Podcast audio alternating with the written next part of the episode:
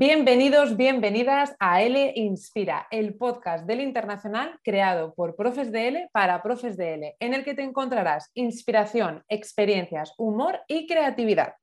Al micrófono, un día más, Olaya Fernández. Y en nuestro tercer episodio titulado Reinvención como Profe de L, hablaremos precisamente de eso, de reinvención profesional. Y es que el mundo de L está lleno de profes que se han reinventado o que han descubierto su pasión años más tarde. Quizá tú, que nos estás escuchando, eres uno de esos profes. Así que te animo a que te quedes con nosotros para conocer un poco más a nuestro invitado de hoy, que tiene mucho que aportar sobre este tema. Pero antes de ceder la palabra al invitado Chema Romero, quiero compartir con vosotros su trayectoria profesional para que lo conozcáis un poco mejor. Chema es graduado en educación primaria, máster en dirección de centros educativos y posgrado en organización académica, posgrado en enseñanza del español como lengua extranjera y segunda lengua, máster en formación del profesorado, docente en CEU Cardenal Herrera, colaborador docente en varias universidades, coordinación académica y docencia en centro privado de FP, además de coordinación académica en L Internacional. Dirige Beco Formativa, entidad especializada en asesoría a escuelas e instituciones de L. Te has quedado bien a gusto, ¿no, Chema? La verdad que le, eh, hola, hola ya, un placer. Hola a todas las personas que tenemos ahí, muchas gracias. La verdad que he leído es un poco, me he cansado de oír todo lo que he hecho y todo lo que hago, pero digamos que no me queda a gusto del todo, todavía. Todavía con más planes, ¿no? De seguir, de seguir ampliando. Sí, sí, es la única manera de disfrutar todavía. Muy bien, muy bien. Además, cosas muy variadas, que eso me gusta, ¿no? Porque bueno, siempre es bueno, eh, pues además también en este podcast vamos a hablar de ello, ¿no? Experimentar, ponerse a prueba, hacer cosas diferentes, aunque todas estén un poco relacionadas y vinculadas.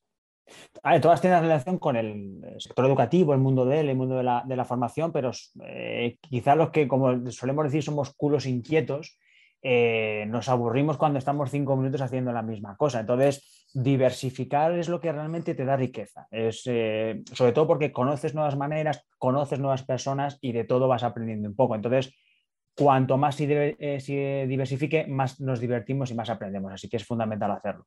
Sobre todo, sobre todo el poder aprender de los demás y también ponerse a prueba, ¿no? Ponerse a prueba en diferentes, diferentes escenarios eh, a mí es una cosa que me encanta, ¿no? Por decir, venga, pues me enfrento a, algo que nunca había hecho antes y, aprendo de los errores o del camino que pueda, que pueda tener, ¿no? Y los errores son naturales. Tenemos que perder el miedo a equivocarnos, hagamos lo que hagamos, salvo que estemos operando a corazón abierto, que ahí sí que es verdad que no podemos liarla, pero, pero eh, el, error es la primera, quizá la primera fuente de aprendizaje. Eh, y, al alumno muchas veces, ya que estamos hablando del contexto educativo, tenemos que hacerle perder el miedo a que se equivoque. Oye, no pasa nada, te has equivocado, como yo me equivoco al explicar muchas veces.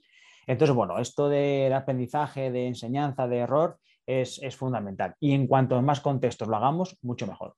Sí, la verdad que sería un tema para, el podcast, ¿eh? Pues Sería un tema para el podcast porque yo creo que el error, además, como nos han educado en, pues eso, no confundirnos, no equivocarnos nunca. En la perfección a veces innecesaria casi. Sí, sí, totalmente. Sería un tema muy interesante. Así que nada, me lo apunto ya. Apunta. para buscar a alguien con el que hablar sobre, sobre este tema. Y ahora, bueno, pues vamos a entrar ya en materia eh, con las diferentes secciones del podcast que, bueno, espero que nuestros oyentes y tú también te diviertas con ellas. Seguro que sí, seguro que sí. Dos verdades y una mentira. Sección en la que pondremos a prueba mi capacidad de detectar mentiras, que yo os anticipo es nula. Pues bien, para poner a prueba mi capacidad de detección de mentiras en el episodio de hoy, Chema oh. ha preparado tres afirmaciones sobre sí mismo, dos de las cuales son verdad y la otra una mentira. Mi labor, bueno, yo tengo que detectar la mentira. Mm, antes te voy a poner difícil, te voy a poner difícil.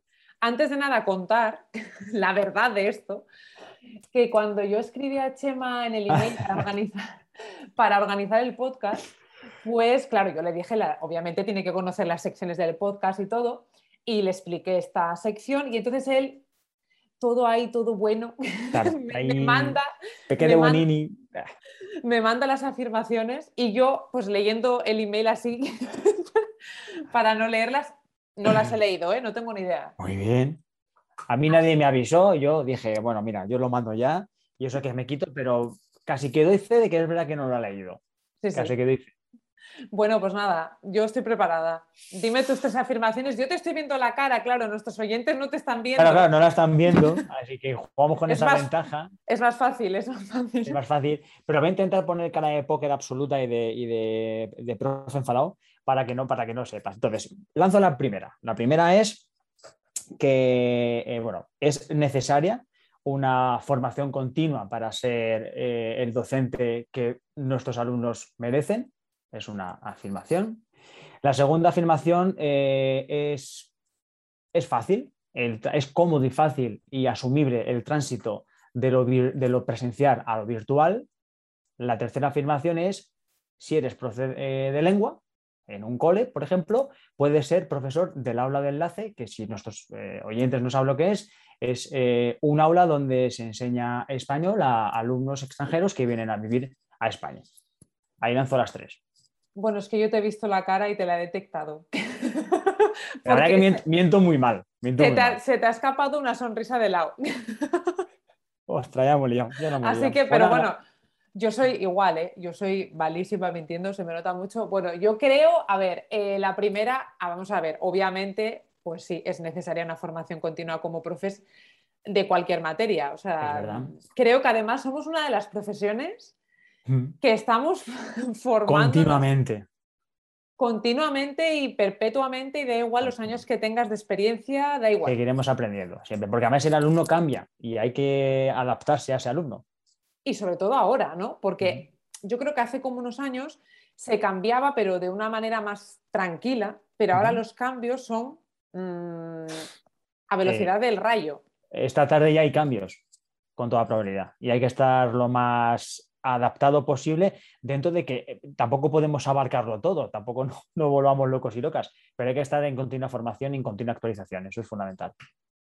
Yo apuntaría aquí en este punto que además en esa formación tenemos que disfrutar. O sea, no... A mí me pasa una cosa, yo no puedo hacer formaciones que, que me vea obligada a hacerlas, aunque bueno, obviamente hay formaciones que tienes que tener si quieres dedicarte a, a según qué, ¿no? Eso está claro. Pero mínimo. si te, si te quieres dedicar, será que te gusta y será que te llama la atención, ¿no? Entonces, bueno.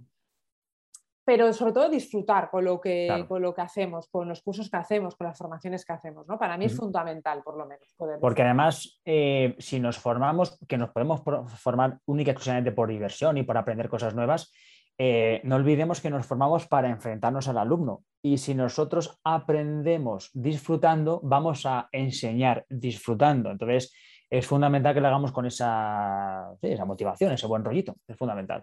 Sí, totalmente de acuerdo. Después, tu segunda afirmación, que es la mentira,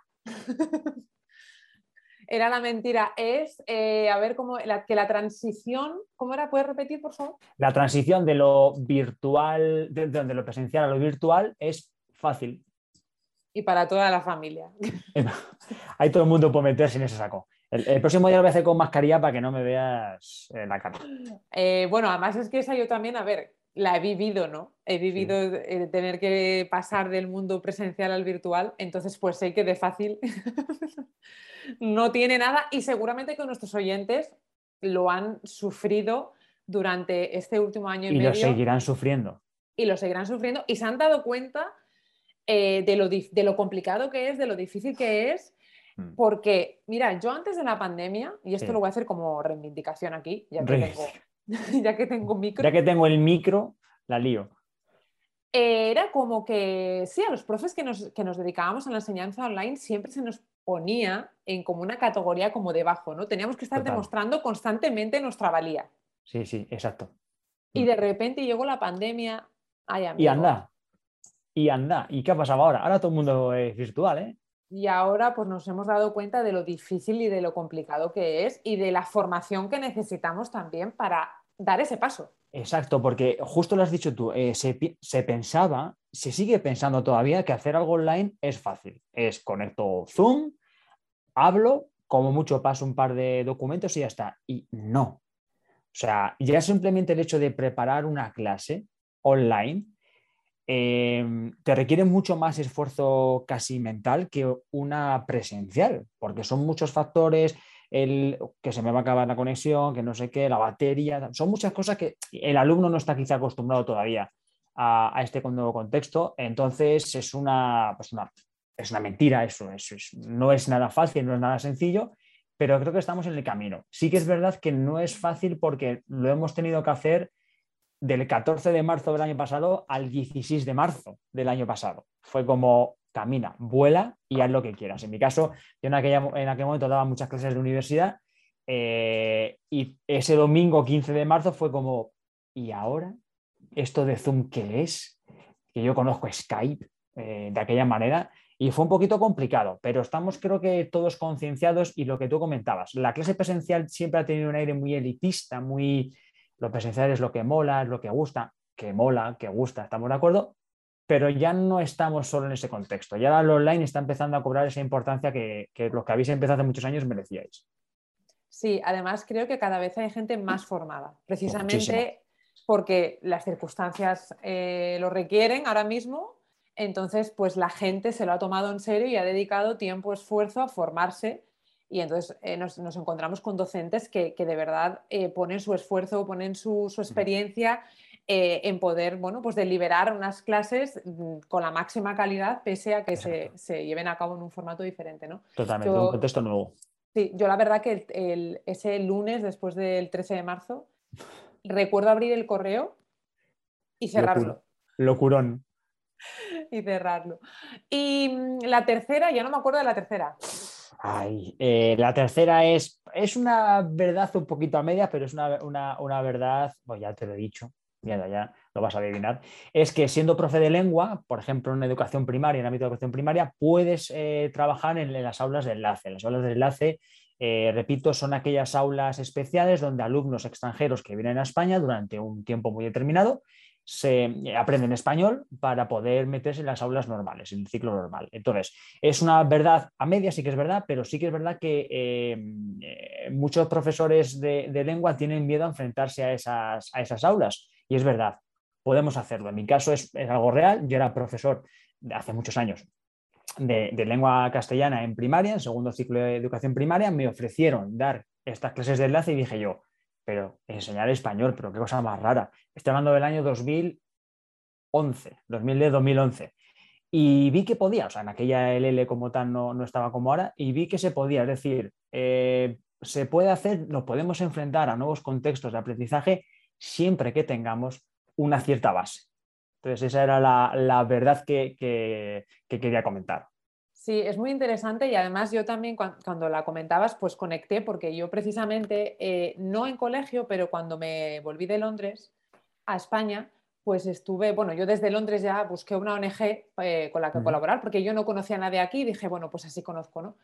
Y entonces empecé a, colaborar con el Che Acoge, que es de la red Acoge, y yo estuve dando clases de español a niños eh, inmigrantes refugiados, a los más peques.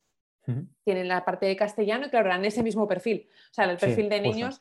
Bueno, es que yo tenía niños, me acuerdo de uno, que era de un pueblo perdido de Afganistán, que hablaba eh, un árabe que no lo entendía nadie, solo lo sabía él y su madre. Madre mía. Nadie. Entonces tú imagínate, ¿no? Y ese niño, meses después, yo iba por la calle y me, me gritan. Y entonces miro y era una mujer y digo, ay madre, esta me suena. Y era su madre. y entonces me saca las notas del bolso, no se me olvidará nunca, ¿eh? las notas, y el niño que había venido pues, unos meses antes, creo que solo le había quedado eh, matemáticas con un 4. una, locura. Y dándome las gracias, bueno, súper agradecida. Y yo aluciné en colores, porque es que, bueno, la capacidad que tienen estos niños es que es, bueno, es que para mí es que son héroes. Entonces, pues me pasó lo mismo, ¿no? Que me tuve que enfrentar a esa situación tan diferente. Yo sí que creo que es verdad que hay que estar preparado, uno emocionalmente y mm, dos, las estrategias que, debes utilizar con esos niños mucho más lúdicas, porque por lo menos en mi caso era todo súper lúdico para que... Mm, para que en este caso también eran, eh, los alumnos que tenía estaban entre los 8, 9 años y el mayor en aquella tenía 16 además todos en la misma clase, el mismo horario, eso era un cachondeo. Entonces entendí que la mejor manera de hacerlo era pasándolo bien. Y, realmente, y, lo que tú has comentado, que la mamá te enseñó las notas, en este contexto que estábamos hablando, qué importante es el, factor afectivo. Eh, cómo, ¿Qué impacto tenemos los profes en la, en la, afectividad, sobre todo enseñando una lengua en ese contexto, en otros también, ¿vale? Pero en ese contexto tenemos una responsabilidad emocional súper importante y, se puede hacer. Se puede hacer realmente, hay que prepararse y, echarle ganas, pero realmente se puede hacer. Súper de acuerdo, súper de acuerdo. Mucha gente, pues mira, incluso que se dediquen a otras materias, pues quizá podrían, pues eso, prepararse de alguna manera para poder ayudar en este tipo de ONGs o en este tipo de contextos, ¿no? Perfectamente. Como a modo de reinvención. Perfectamente. Interesante. Vale, pues. ¿Hay, premios y ganas? bueno, no lo sé. Eh, yo ya, yo creo, a ver, está claro que es la segunda porque te he visto la cara, o sea, que eso ya. Hay que pensar, venga, preguntaremos a ver qué gano. Oye, Que, me den el coins o algo, ¿no? Ah, pues algo sí te puede dar, efectivamente. Hablamos con la gente, sí, sí. Claro que sí, claro que sí. Un peluche. bueno, pues entonces ahora sí. Eh, vamos a pasar ya a la segunda sección, ¿vale? Eh, en la piel de un novato, una situación a la que nuestro profe invitado deberá dar solución. Em, esta ya va un poco más dirigida al tema, este tema que hablábamos de reinvención, ¿vale? Eh, porque bueno, lo que vamos a hacer aquí es que te voy a proponer una situación eh, que bueno, yo me la he inventado, pero que yo creo que está de actualidad. Y entonces, pues, em, teniendo en cuenta tu experiencia, pues tienes que dar una, pues, una solución, ¿vale? Que pueda ayudar a nuestros oyentes, pues si se encuentran en una situación similar, eh, que les pueda inspirar. Venga, perfecto, qué buena. Allá vamos. Em, bueno, Chema, trabajas en Hacienda, pero no te llena tu trabajo. no sé por qué. Por lo que sea. Con todo lo que ha pasado durante la pandemia, te ha replantado muchas cosas y te estás acercando a tu verdadera pasión, que es enseñar español a extranjeros. Ya lo hiciste cuando estuviste de Erasmus, así un poco para sacarte un dinerillo, pero ahora es algo que cada vez te apetece más y más. Así que, ¿qué pasos llevarías a cabo para esa reinvención? ¿Cuáles, en tu opinión, serían las claves que podrías compartir con nuestros oyentes? Vale, qué buen caso y qué real. Y qué real. Eh, sea de Hacienda o no, la verdad es que cada vez más gente de otros sectores se, recicla, se reinventa eh, por una pasión. Entonces, eh, primero, ¿qué empiezo por las claves, ¿vale? ¿Cuáles son las claves? La primera clave es, suena muy emotivo, muy bonito, pero escucharte. Si quieres dedicarte a esto, tira. Porque cuando el aula llama, es que te, está esperando, sinceramente. Entonces, primera clave, escúchate. Segunda clave, planifícate. Eh, vale, me quiero dedicar a esto, ¿qué necesito? Primera pregunta que tengo que responder es, ¿qué necesito saber? ¿Qué necesito aprender? ¿Qué necesito mejorar? Porque puedo saber algo, efectivamente, para dedicarme a algo tan concreto como la, enseñanza de, de español como lengua extranjera. Entonces, voy a informarme, voy a consultar, voy a buscar formación, pero siempre con un proceso muy organizado de búsqueda de información. No todo, no todo lo que pueda leer vale. Eh, y tengo que pensar muy bien hacia dónde quiero tirar. Al principio quiero dar clases de español a todo el mundo, pero realmente me voy a autoanalizar. ¿Qué tipo de profesor me gustaría ser? Tercera clave, fundamental. ¿O qué tipo de profesor me gustaría tener a mí? Ese quiero ser yo. Entonces, tercera clave es eso, pensar qué tipo de docente puedo llegar a ser, qué tipo de docente me gustaría, me gustaría ser. Y en función de eso ya ir ya buscando, pues eso, más concretamente mi nicho de mercado, por así decirlo, la formación específica, empezar a preguntar, buscar en foros, que hay muchos, por suerte, en redes sociales, cada vez más. Entonces, esa búsqueda, esa búsqueda de información y pensar que durante los primeros meses lo que tengo que hacer es informarme formarme y empezar a trabajar. Esas son las, las principales claves. Y también respondo un poquito a esos pasos que llevaría, que llevaría a cabo para esa reinvención. Pensando además, en todo ello está implícito que eh, una reinvención profesional no es fácil. Eh, yo en este caso trabajo en Hacienda, eh, la gente no, me, no, no, le caigo bien a la gente por lo que sea, por eso quizá también me voy. Entonces son dos contextos totalmente distintos. Incluso siendo profesor de otra cosa, esto de él es otra cosa. Mm. ¿Vale? Entonces, tengo que tener muy claro también cuáles son mis competencias profesionales. Eh, quizás si analizo y con toda honestidad y franqueza digo, quizá no valgo para reinventarme en esto, que es un proceso largo, costoso, no solo en, dinero, sino en tiempo y muy exigente, con lo cual tengo que tener la cabeza muy preparada para hacerlo, muy, muy preparada. Y, eso, y, ser consciente de la realidad. También hay que preguntarse, ¿por qué me quiero reinventar? O sea, ¿qué es lo que realmente me está impulsando? Porque sí, yo estuve de Erasmus hace 10 años, no sé dónde, o 20 años, dando clasecillas de español para sacarme una, una pela para, hacer cocinas, pero en aquel momento lo hice por divertimento, por diversión, por, sin responsabilidad. Ahora tengo que pensar que esto es una responsabilidad muy grande. Comentábamos antes, Olaya, el tema del factor afectivo, pero meterse en un aula, sea cual sea el contexto, es una cosa muy seria. Estoy preparado para ello, estoy preparada. Entonces, bueno, digamos que sobre todo lo resumiría para no liarme más en voy a analizarme qué tipo de profesor puedo llegar a ser y me gustaría ser y cómo tengo que hacerlo. Entonces, digamos que los primeros 3-4 meses es de, mucha invención, mucha, mucha investigación y mucha búsqueda de información. Has dicho, bueno, estaba aquí tomando notas mientras estabas hablando, ¿no? Pues, pues. sí, sí, mediante, sacando algunas claves, porque es que has dicho cosas muy interesantes y que la gran mayoría se relacionan con un, gran tema, ¿no? Para mí, mm. y que es súper importante, que es el autoconocimiento. Mm, fundamental. Porque ese Chema de hace 20 años que estaba en Erasmus, que disfrutaba de sus clases de L para irse de cervezas, no es el mismo de ahora. Para nada, para nada. Y, entonces es muy importante lo que tú ves, aparte de investigar eh, y, ver, bueno, pues a, a, quién te quieres dirigir, cómo te tienes que formar, cómo tienes que empezar, es también de verdad conocerse y ser honesto con uno mismo y decir, de verdad estoy dispuesto a, porque tú lo decías, implica mucha responsabilidad ponerse mucha responsabilidad. Estoy dispuesto a esto, estoy dispuesto a invertir tiempo y dinero en esto, porque hay que invertirlo. ¿A quién quiero enseñar? Para mí es una de las grandes palabras, eh, preguntas, perdón, que yo me la hice cuando empecé a, emprender, pero que nunca me la había hecho así tan concretamente. Hasta ese momento. Antes. Si es verdad que yo, aunque estudié filología, siempre fui de primaria. No sé por qué hice filología, pues yo qué sé, porque también me, llamaba mucho. Y sabía que quería trabajar con niños y ya en el primer momento que tuve oportunidad ya me enfoqué. Pero nunca me había preguntado qué perfil de alumno concreto voy a definir al, perfil de alumno con el que quiero trabajar. Muy complicado y muy importante.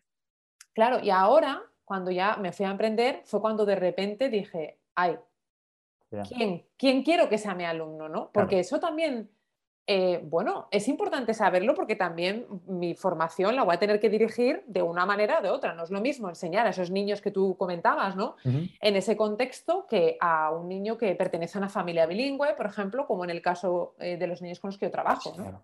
Es muy diferente. Es que, es que el alumnado al final tú tienes que estar cómodo con el alumnado. Es verdad que todos hemos pasado y pasaremos y pasamos por este grupo no me gusta, son adultos, F, cosas raras. Pero tienes que buscar también tu camino. Igual que, tú pretendes que el alumno esté a gusto, el alumno, el grupo esté a gusto contigo, eh, tú tienes que estar a gusto en esa, en esa responsabilidad docente.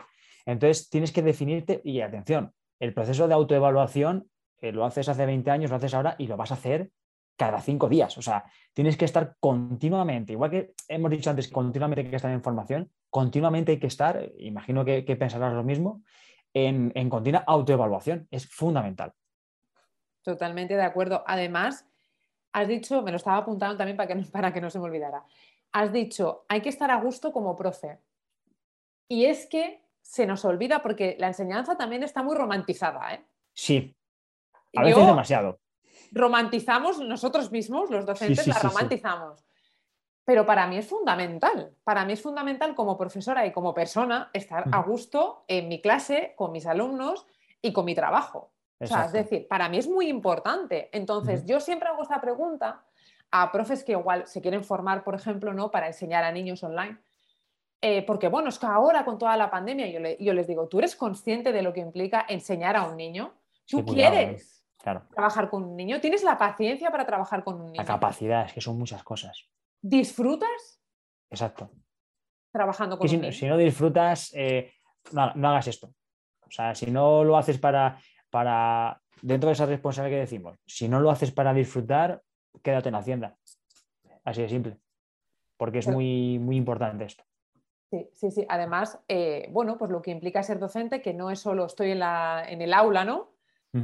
Doy mi clase y ya está. Pues que eh, la dimensión es muy amplia, muy amplia. Hay muchas aristas, muchas cositas, antes, durante y después. es increíble. Fíjate, antes he comentado, eh, doy eh, formación profesional reglada también aquí en, bueno, Madrid, donde estoy ahora, y preparo a las futuras educadoras y profesoras infantiles el día de mañana. Y siempre, me siempre les pregunto, ¿por qué queréis dedicaros a esto? Es el primer, la primera pregunta del primer día es, ¿por qué queréis dedicar? Ah, porque me gusta. Y digo, mira, yo voy a decir, a mí me preguntan, ¿por qué tú te dedicas a la docencia desde hace, ya ni me acuerdo? Digo, porque creo que no sé disfrutar con otra cosa eso puede, sí, romantizamos la, enseñanza a tope.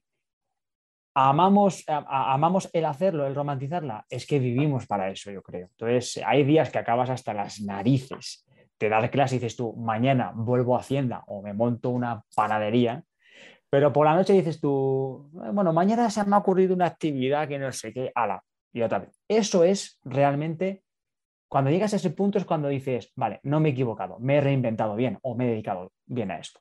Sí, que va muy enlazado con el punto que tú dijiste al principio, que es escúchate, ¿no? Escúchate, escucha tu pasión, porque las pasiones, mm, todos sabemos, conocemos nuestras pasiones, eh, y, porque es diferente, porque se siente de una forma diferente. Entonces, yo creo que una de las claves es que si alguien está pensando en de verdad me apetece hacer este cambio porque de repente por la pandemia o porque un amigo lo hace y de repente lo fui a ayudar en una ONG y descubrí que esto me llena por la circunstancia que sea. Para adelante. Para adelante y sobre todo siendo muy consciente de que tiene que invertir tiempo y dinero en formarse, en adquirir experiencia, que va a seguir creciendo ¿no? durante mucho tiempo, pero que yo creo que la pasión para mí es que es un motor fundamental. Entonces, si, si ese motor está, lo demás es más fácil, ¿verdad? Y ojo que la pasión a veces, eh, a lo mejor te ha pasado alguna vez o a nuestros eh, oyentes, qué guay, siempre he querido decir nuestros oyentes, ahora que lo pienso. Eh, a veces la pasión puede desaparecer. porque la vida te quema, porque de repente ves que pierdes esa satisfacción. si perdemos la pasión, otra vez, paramos, vamos a meditar, oye, me tomo un tiempo, estoy tres meses sin dar clase, porque lo que se convirtió en lo que convertimos de lo que pasamos de pasión a profesión no puede convertirse en desvelo. Eh, si en algún momento, amigos, amigas, estáis dando clase y decís, ostras, no puedo más, oye, paramos. Paramos porque trabajamos, es muy importante pensar que la docencia es para y por personas y cada curso son personas distintas. Eh, pero si el que empieza a ser distinto soy yo en el plano negativo, me tengo que ir, tengo que desaparecer. Un tiempo reflexiono, vuelvo o lo dejo. No pasa nada, ¿eh? Realmente. Pero si hemos reflexionado, lo que decías tú antes, si hemos reflexionado para empezar, tengo que reflexionar también para, tengo que parar. ¿Vale? Por eso es importante que todos los años hagamos tres o cuatro periodos de autorreflexión al año para decir, venga, voy bien, estoy mal, ¿vale? Es, es fundamental. Que es una profesión muy bonita, amigos, amigas, pero quema mucho. Seamos sinceros. Mm, me gusta muchísimo esta reflexión porque es lo que tú dices, la pasión eh, desaparece o cambia. Mm, simplemente podemos tener un objetivo. A mí me encanta tener siempre como metas, ¿no? Visualizar esa meta me ayuda mucho a conseguirlas. Visualizo mucho desde siempre, desde muy pequeña. Entonces me ayuda a conseguirlas porque la, imagino. Entonces, em, entonces eh, es importante ser conscientes de que aunque tengamos una pasión, no pasa nada porque esa, pasión transmute, eh, cambie. En otra o desaparezca, no pasa nada, de verdad. Volvemos a empezar. Lo importante es ser feliz. Eh, justo, es que tenemos una vida y hay que explotarla al máximo. Y si estoy dando clase 10 años y me canso, pues me monto una panadería. O yo qué sé, o vuelvo a Hacienda si me cogen otra vez. Ya veremos. Sí, honestidad con uno mismo, con una misma, yo creo que es fundamental. Es que, es que es claro, es claro. Sí, sí, sí. Bueno, pues em, vamos ya a la última sección del podcast. Creatívate, la sección para creativizarnos a través de las recomendaciones de nuestro invitado. Eh, Creactívate, pues una sección en la que nos vas a, bueno, vas a compartir con nosotros un recurso, una actividad, un libro, una dinámica, no sé el que nos, has preparado, pero bueno, pues ya quiero que nos cuentes. A ver, a ver qué tienes sorpresa. Pues mira, eh, voy a compartir dos libros, dos libros eh, que tenía en casa desde hace mucho tiempo, pero que he leído este verano y que me han cambiado mucho, fíjate, la manera que, en, la que, en la que ahora voy a dar las clases en, todos mis contextos. O sea, me han hecho reflexionar una pasada, de verdad. El primer libro eh, es de la editorial Edinumen, eh, lo tenía aquí hace un par de años por lo menos, que es el libro, bueno, lo, voy a enseñar aquí un poquito porque a la gente tal, eh, se llama La atención a los factores afectivos en la enseñanza de L. Es un libro que por dimensiones dices tú, bueno, no creo que me aporte mucho porque es finito y tal, pero tiene un contenido espectacular. Es decir, me han ayudado a, llevo muchos años hablando del factor afectivo, pero hasta ahora no había reflexionado realmente en él. Eh, entonces eh, nos, acerca qué es el factor afectivo, cómo podemos eh, definir este concepto tan complicado, tan complicado y cómo lo podemos trabajar desde un punto de vista dinámico. ¿De acuerdo? Y no siempre de la misma manera, te pongo una, una diapositiva y háblame de no sé qué. No, no, nos enseña cositas eh, bastante, bastante interesantes y, realmente nos sirve para, para reflexionar, porque además es un libro que tiene dentro del libro muchas tareas de reflexión. Vas leyendo y reflexionas. ¿Tú cómo harías esto? Y a mí me, me, me pareció una pasada. Es un libro muy fino, pero tardé un mes en leerlo, porque cada día se me ocurrían siete cosas para cada apartado. ¿vale? 100% Qué bueno. Entonces, eh, repíteme el título de los autores, porfa, para sí, que. Se llama La atención a los factores afectivos en la enseñanza de L, editorial Edinumen, y los autores son Jane Arnold y eh, José Manuel Foncubierta. Dos, digamos, dos tótems de, de todo esto. Totalmente. Es uno de los que tengo apuntaditos en mi lista y llevo un montón de tiempo queriendo leerlo, así que mira, yo creo que me has Súper recomendable, súper recomendable, ¿eh? o sea, es, la, es una pasada, es una pasada. Y luego otro libro que es un poco más tocho, más grande, más eh, que todavía, no, voy a confesar, no he terminado de leer, sinceramente, porque la verdad que es que es una pasada. Es em, el libro que se titula ¿Cómo aprendemos? Eh, una aproximación científica al aprendizaje y a la enseñanza. ¿Vale? Acabé en este libro porque yo soy muy, muy de metacognición en el aula, creo que es un recurso espectacular. Eh, fíjate, acabo de abrir el libro, está el ticket de compra, no lo sabía. Eh, y acabé en este libro porque nos enseñan a, mm, a, tener en cuenta o nos explican muy, muy bien cómo podemos tener en cuenta factores tan difíciles como los procesos cognitivos del aprendizaje, además en un lenguaje muy, muy asequible para todo el mundo. Realmente es, eh, es muy importante. Hablamos de factores socioemocionales, cómo se autorregula, cómo el alumno puede autorregular su aprendizaje una vez que conozca sus propias capacidades, eh, cuáles son los procesos claves en el proceso de enseñanza. Hablamos mucho de la retroalimentación, como incluso la retroalimentación como sistema de evaluación y de autoevaluación.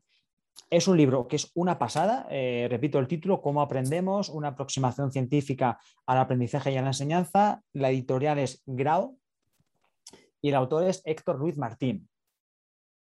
Son, fíjate, son, yo no sé cuántas páginas, 400 páginas casi, de, 400 páginas de, de, disfrute absoluto, ¿eh? Absoluto. Es, pues lo tengo todo en deposits. Nos habla de un concepto que, yo no me había parado a reflexionar durante mucho tiempo, que es la memoria, la memoria a corto, largo y medio plazo. Eh, y hay conceptos que he aprendido como el, hecho de, la memoria de evocación. ¿eh? es, el hecho de cómo el alumno, tú le explicas una cosa, luego lo evoca cinco días después, y si lo evoca es que lo has conseguido, profe, enhorabuena por ti y enhorabuena por el alumno. Bueno, podría estar horas, pero no. Súper, súper, qué interesante. No, además, los dos títulos, los dos títulos que nos has traído creo que tratan temas, para la gente que nos ve en, el, canal de YouTube, creo que tratan temas em, que son interesantes cuando estás empezando. Sí. O sea, que para esos que quizá están pensando en, bueno, reinventarse y, bueno, pues ahora formar parte un poco de este mundo de L, creo que son dos grandes temas muy importantes a tener en cuenta desde el primer momento, desde el principio, ¿no? Entonces, bueno. Y además, ay, perdón, que te he cortado. Eh, además, en el libro Cómo aprendemos, eh, me he evaluado como aprendiz, como aprendiente. Y he, introducido algunos cambios en algunas cositas que solía hacer mal a la hora de, estudiar o tal, y me está funcionando. Eh, yo soy una persona muy dispersa, tengo una capacidad de atención totalmente nula, no existe para mí. Y he aprendido alguna estrategia aquí muy chula que me está ayudando para algunos cursitos que estoy haciendo y tal. Y, o sea, que también yo lo, lo compré para enseñar y al final estoy aprendiendo, no solo a enseñar, sino aprendiendo a aprender, que es uno de los pilares básicos. Hombre, es que ha pasado mi gatita por aquí a decir hola. Tenemos una invitada, ahora le preguntamos a esa divina ya las mentiras y las verdades. Esta se las sabe todas. Ay, ay, ay. Pues oye, me lo apunto porque yo me, pasa un poco lo mismo, ¿eh? Y desde todo el tema de la pandemia mm, estoy más dispersa, me cuesta mucho más concentrarme. Así que si me, va a venir bien, si me va a venir bien, pues estupendo. Recomendable 100%. Amigos, amigas, a tope. Estupendo. Pues mm, nada, Chema, ya vamos llegando al final del episodio. Ay, qué bien. Pues me gusta eh, mucho. A mí también. Además, ahora, bueno, quería como concluir un poco con los puntos importantes ¿no? que, hemos tratado. Me, he apuntado cositas, pero bueno, podemos hacerlas colaborativamente si quieres también, ¿eh? si tienes algo que tú quieras añadir. Em, yo me he apuntado que, bueno, primero de todo, si, si, estás pensando en reinventarte, que lo primero que tienes que hacer es parar, escucharte. Em, y cuando de verdad, como tú decías, cuando el aula llama, es, que, te está esperando, ¿no? Entonces párate, escúchate, em, analiza, ¿no? ¿Por qué quieres cambiar? ¿Por qué de repente tienes como ese sentimiento dentro de ti? Y, ponte a investigar, investiga y, dedica tiempo, invierte tiempo en ello. Mm. y no tengas sensación de pérdida de tiempo. Eh, el tiempo se pierde si no se aprovecha. Eh, y aquí vas a dedicar mucho tiempo en formarte, reinventarte, pero créeme que incluso puede que no te dediques luego a esto, ¿eh? pero y lo que has aprendido, que no te lo quite nadie es fundamental. Qué bueno. Y también, bueno, pues tener muy claras, otro punto que me ha apuntado es tener las, bueno, claras las competencias profesionales, mm. ¿no? Un poco de qué habilidades tengo yo eh, que me puedan ayudar a esto que me quiero dedicar, qué tengo que adquirir o qué necesito mejorar, ¿no? Para también saber, pues, qué formaciones o por qué lado tienes que ir, por qué lado no, porque igual, bueno, pues ni tan mal, y, que sepas un poco, al final, como decíamos, todo muy relacionado con el autoconocimiento, ¿no? Saber quién es uno. Y sobre todo, haceros esta pregunta, eh, ¿qué, profesor me gustaría tener? Y ese es el que quieres ser tú, realmente. Es algo que trabajo mucho con, mis alumnas. Digo, pensad en lo que no queréis para no ser así. todos hemos tenido profes Totalmente. claro, regulares, otros. Y muchos, no sé si te pasa a ti, pero yo me dedico a esto porque tuve dos profesores de pequeño espectaculares. Y dije, yo quiero ser como Carmelo, don Carmelo. Y soy como él. Entonces yo me dedico a la docencia porque tuve profes espectaculares. Y también porque tuve profes muy malos y dije, yo no quiero ser así. Yo, y al final... Pues, estoy de acuerdo. Yo la verdad que es que como es desde lo mío de nacimiento, siempre, siempre quise ser profe eh, pero una de las cosas que más me influyó fue precisamente que yo cuando era muy pequeñita estaba en, un cole de, pueblo, que éramos de todas las edades que estábamos mezclados. Mm. Y tuvimos una profesora cuando iba a primero de primaria que me marcó muchísimo. Qué guay. Era interina, además, la pobre mujer en, un, pueblo perdido de León, que la pobre madre mía. Y, y, me marcó y siempre la recuerdo con muchísimo cariño. Y es lo que tú dices, yo creo que esos profesores son los que de verdad, ¿no? Dices, me quiero parecerá, ¿no? Entonces, mm. otra clave muy importante. Por eso eh, recordamos, ¿qué impacto tenemos en el aula? Es que no, somos conscientes a veces del impacto que tenemos y hay que ser muy cuidadoso con eso. Somos, los profes somos referentes, ¿eh? somos ejemplo. los chicos, las chicas, los adultos también nos toman como ejemplo y tenemos que tener una responsabilidad muy importante en ese sentido. Estupendo, estupendo.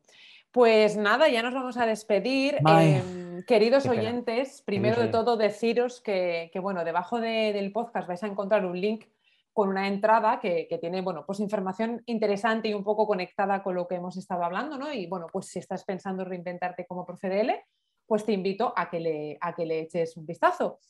Y a ti, Chema, muchísimas gracias por pasarte por aquí por nuestro podcast. gracias a, ti por invitarme, de verdad. Y gracias a los, a los oyentes por dedicar este ratito a escucharnos. Y, qué importante es que un, podcast es una reinvención también, porque es una nueva metodología de enseñanza. al final estamos dando aquí un poquito unas ideas para reinventarse. Así que amigos, amigas, mucha suerte y disfrutad del aula, que esta es una profesión súper maravillosa. Genial, bueno, pues con este cierre nos quedamos. Maravilloso. Muchísimas gracias, Chema, por pasarte. Y bueno, pues a ti, profe, gracias por estar al otro lado. Recuerda que si quieres saber más sobre ser profe DL, encontrar recursos que te inspiren y conocer más historias, puedes entrar en elinternacional.com y empezar a investigar. Nosotros nos volveremos a encontrar muy pronto aquí en el podcast L Inspira, con más historias inspiradoras. Te esperamos. Adiós. Adiós. Chao, chao.